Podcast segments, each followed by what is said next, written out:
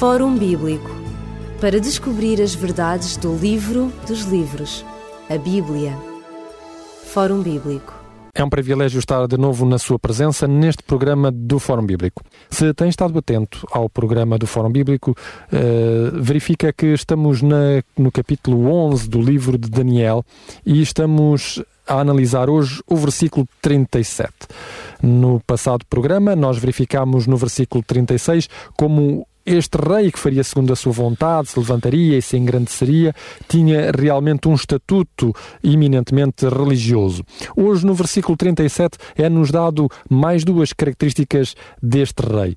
Diz o profeta Daniel, neste versículo, ele não terá respeito aos deuses dos pais, nem ao amor de mulheres. Que quererá isto dizer dentro da profecia de Daniel? É isso que nós iremos perguntar desde já ao pastor Elídio Carvalho, que está connosco em estúdio e que continuará a análise análise do profeta Daniel, neste capítulo 11 e no versículo 37. Pastor Lídio Carvalho, o que significa não ter respeito aos deuses dos seus pais? Portanto, neste capítulo, neste capítulo 11 e em particular no verso 37, não é assim? Não terá respeito este poder que falámos que este, este rei, este rei que se engrandecerá, este rei que destruirá grandiosamente, este rei que prosperará, eh, no sentido espiritual do termo, como vimos no programa passado. E aqui diz também que, de novo, esta entidade não terá respeito aos deuses dos seus pais, Ora, em primeiro lugar, vemos aqui diversas características, a ordem dos seus pais, nem terá respeito ao amor das mulheres, nem a, a qualquer Deus, e repare, como sempre, a mesma, a mesma Vai engrandecer-se. Há esta, esta prosperidade, este engrandecer-se.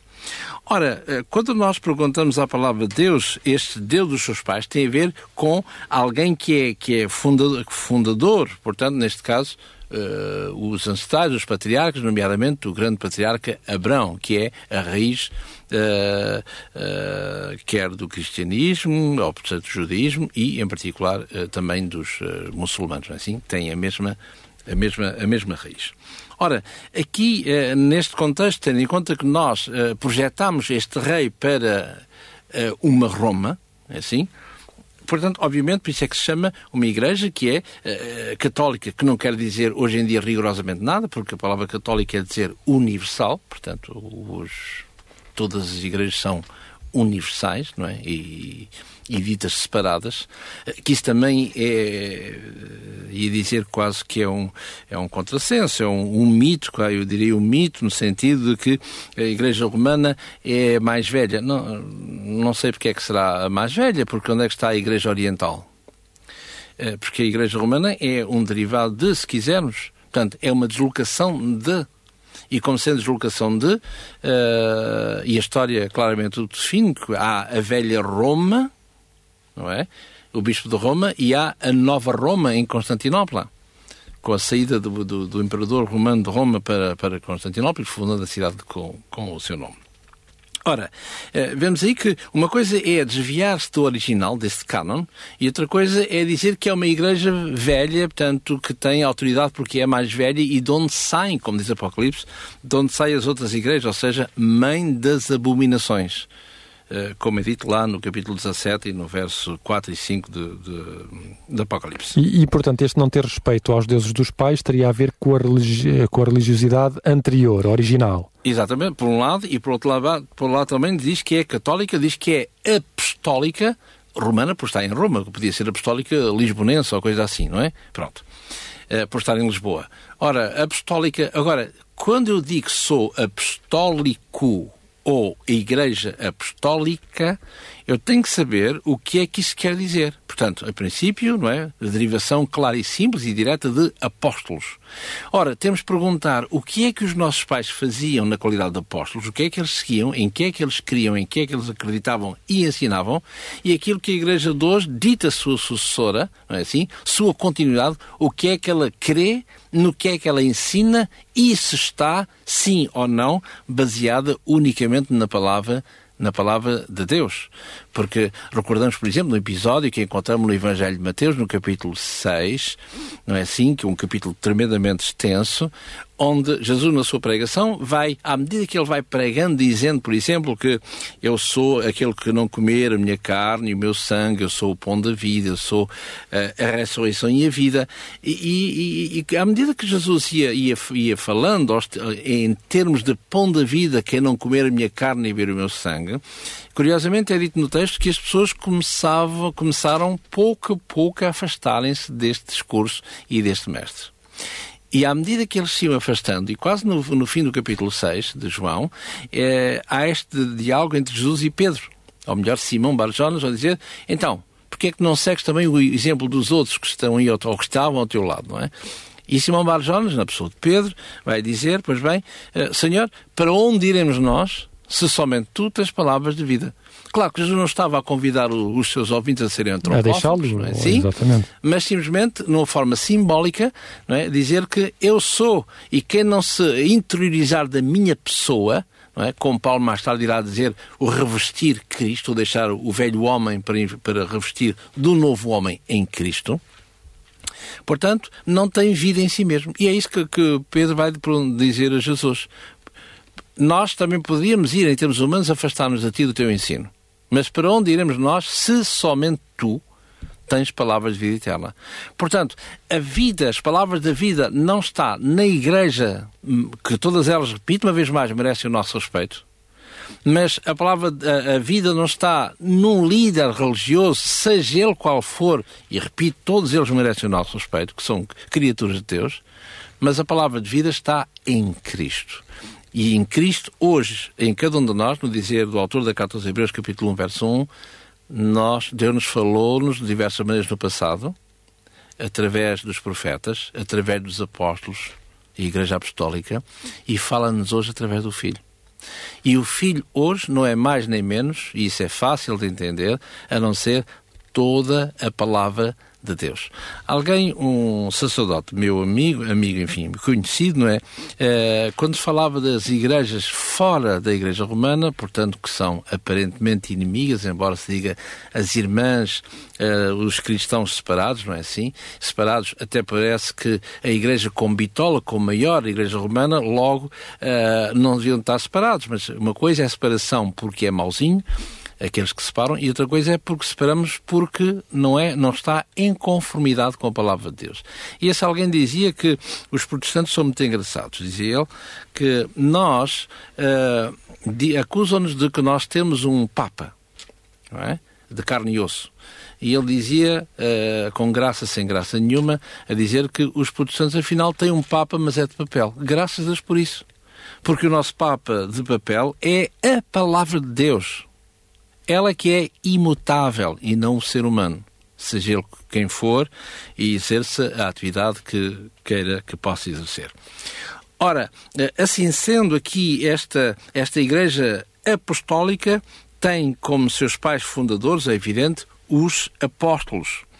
E se nós lemos, por exemplo, na carta de Paulo aos Efésios, irei ler só para consolidar aquilo que eu acabo de dizer, para não dizer que estamos a falar de cor, não é assim? Ou que é uma ideia, eh, uma ideia meramente pessoal.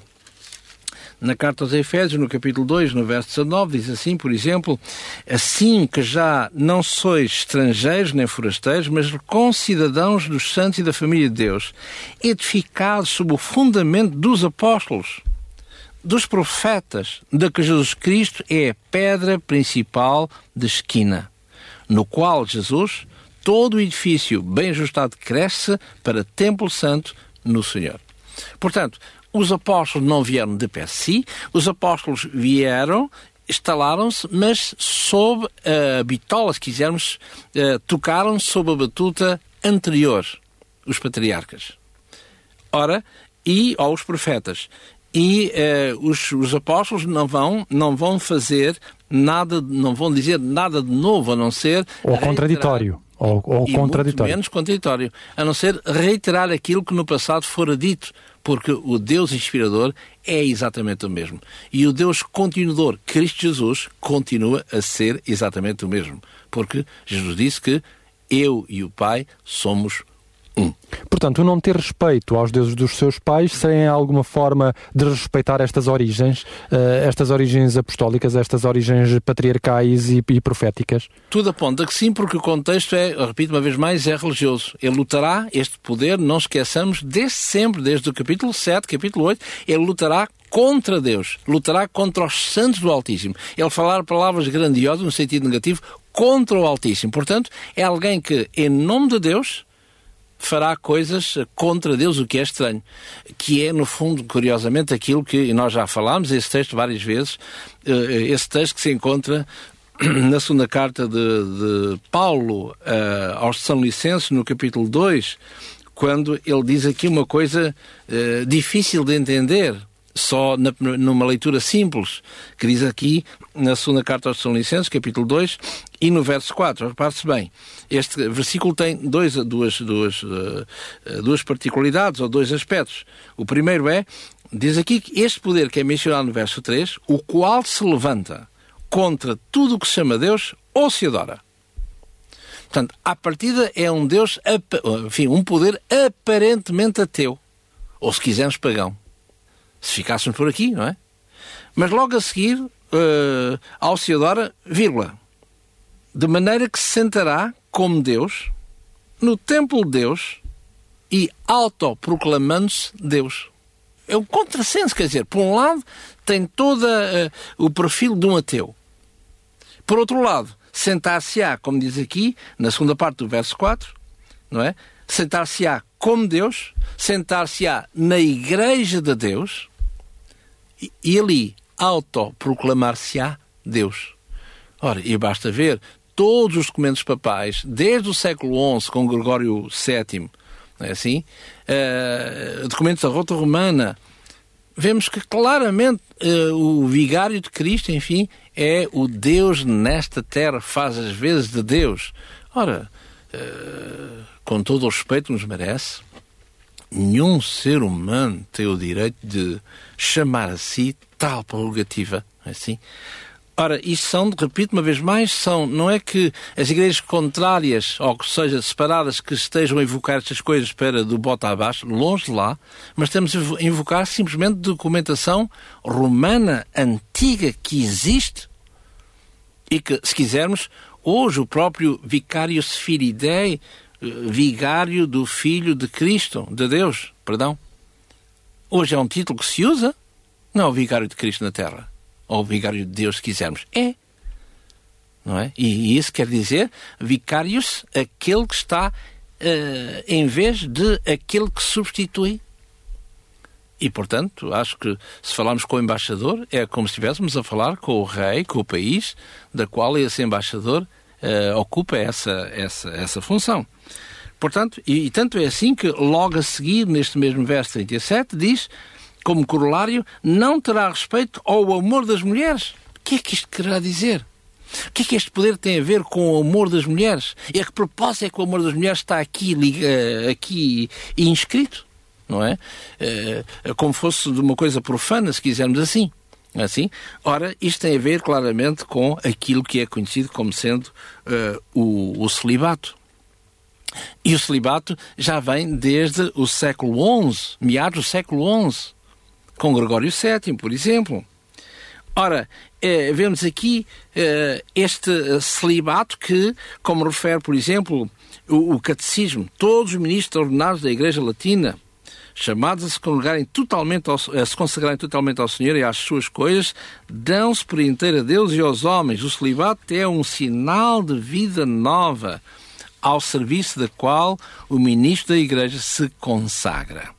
Isto é o que diz o, não só desde o século XI, não é assim, eh, de 1074, como também eh, diz aqui, acabamos de ler, este certo do Catecismo, Ora, que, quando nós olhamos a palavra de Deus, lá está, os tais apóstolos, em primeiro lugar, Pedro, de onde vem o sumo pontífice, parece, que é sucessor de Pedro, parece, não é assim? Segundo dizem, pelo menos, se olharmos os evangelhos, o apóstolo Pedro, assim conhecido, era casado.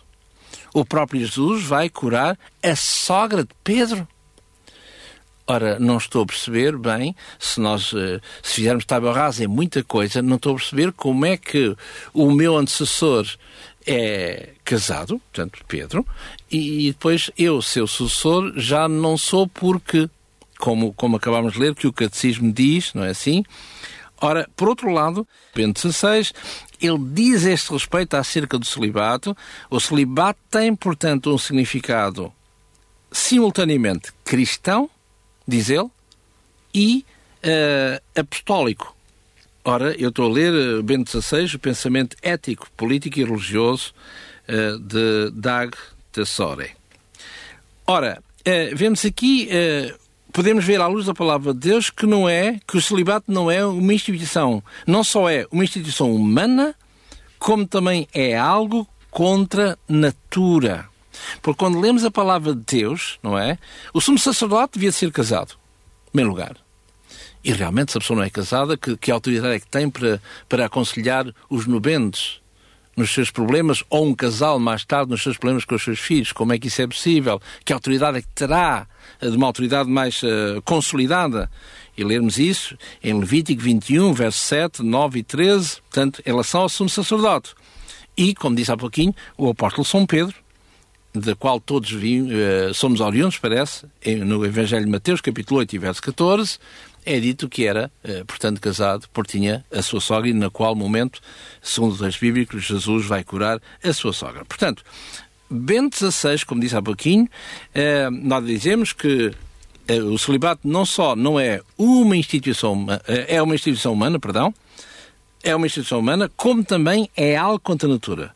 Contrariamente, o Papa Bento XVI diz que, tem, que, o, que, o, que o celibato é algo de cristão e algo apostólico.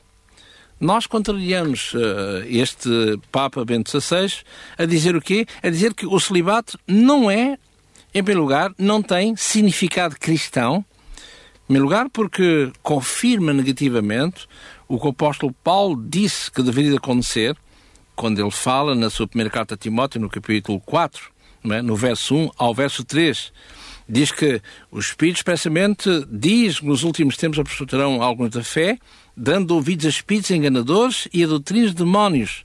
E diz logo a seguir que, entre várias coisas, que proibirão o casamento. Portanto, o celibato também não é que tenha, não é verdade que tenha um significado apostólico, pois, como vimos e repetimos, São Pedro tinha sogra, portanto, casado. Presume-se, pois, que os demais apóstolos também o fossem. Em todo o caso, o celibato nunca foi praticado por estes e muito menos que seja uma regra da doutrina bíblica. Portanto, é algo que é simplesmente humano. E é por isso que não fará valor, não terá respeito ao amor das mulheres, que acabámos de dizer, ou a qualquer Deus. Portanto, aquilo que Deus disse que o homem não é realizado a não ser e complementarizado a não ser com uma mulher e a mulher com o homem, a Igreja toma a liberdade, toma a autoridade vinda, oriunda, sabe-se lá de onde e de quem, a dizer que, a partir de agora, o celibato para estar com Deus terá que ser, uh, terá que ser, terá que manter o celibato. E isso leva a muitos desvios, de, infelizmente, da, da Igreja, do ser humano. Porquê? Porque um sacerdote é um ser humano. E é contra a natura fazer com que um homem possa uh, abraçar certas coisas em nome de. É verdade que se questionarmos diretamente a Igreja, ela vai dizer, não, não obrigamos ninguém a ser, eh, a manter o celibato. E, de certa maneira, é verdade, não é? Ninguém tem o direito a obrigar ninguém. Só que eu não posso ser um sacerdote se não fizer votos de plena e total castidade. Nós vamos continuar a analisar o livro do profeta Daniel nos próximos programas. Nós voltaremos a estar consigo no próximo Fórum Bíblico. Até lá, despedimos-nos com amizade, desejando a todos as maiores bênçãos de Deus na sua vida. Fórum Bíblico para descobrir as verdades do livro dos livros, a Bíblia. Fórum Bíblico